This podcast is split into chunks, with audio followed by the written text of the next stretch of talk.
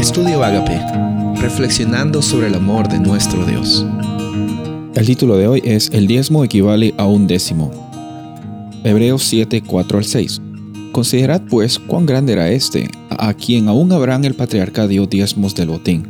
Ciertamente los que de entre los hijos de Leví reciben el sacerdocio, tienen el mandamiento de tomar del pueblo los diezmos según la ley, es decir, de sus hermanos, aunque estos también hayan salido de los lomos de Abraham. Pero aquel cuya genealogía no es contada de entre ellos, tomó de Abraham los diezmos y bendijo al que tenía las promesas.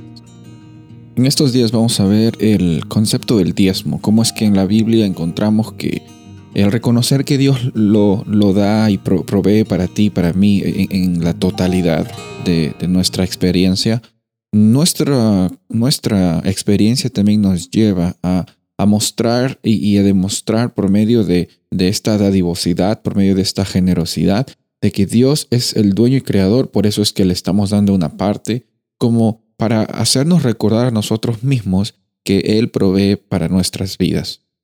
En Hebreos 7 encontramos que Pablo, el autor, está conectando con la realidad del Génesis, cuando Abraham fue a dar los diezmos a este personaje llamado Melquisedec.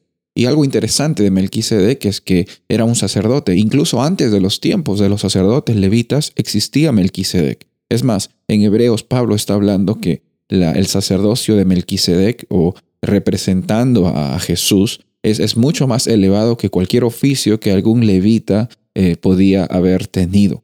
Por eso es que está diciendo aquí que, que el, asunto de Abraham dar los diezmos a Melquisedec está reconociendo que, que Melquisedec era no solamente un ser humano, era un ser divino.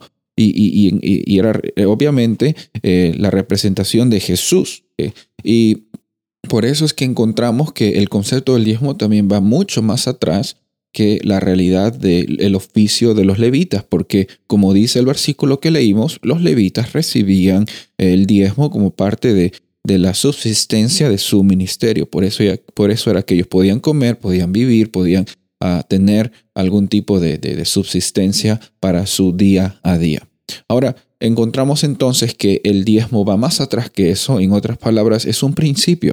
Es un principio de, de cuando reconocemos que Dios es nuestro creador, no estamos tratando de hacer cosas para pagarle de vuelta. Lo que estamos haciendo es declarando por medio de, esta expresión de nuestra generosidad de que Dios es el creador de todo y por Él es el que, vivimos. Por eso es que Abraham dio los diezmos, por eso es que se instituyó este, este concepto eh, que lo encontramos también a lo largo de los servicios del tabernáculo y por eso es que hoy día también nosotros podemos aplicarlo para reconocer que Dios es el creador y por eso estamos también aquí con propósito y con identidad. Soy el pastor Rubén Casabona y deseo que tengas un día bendecido.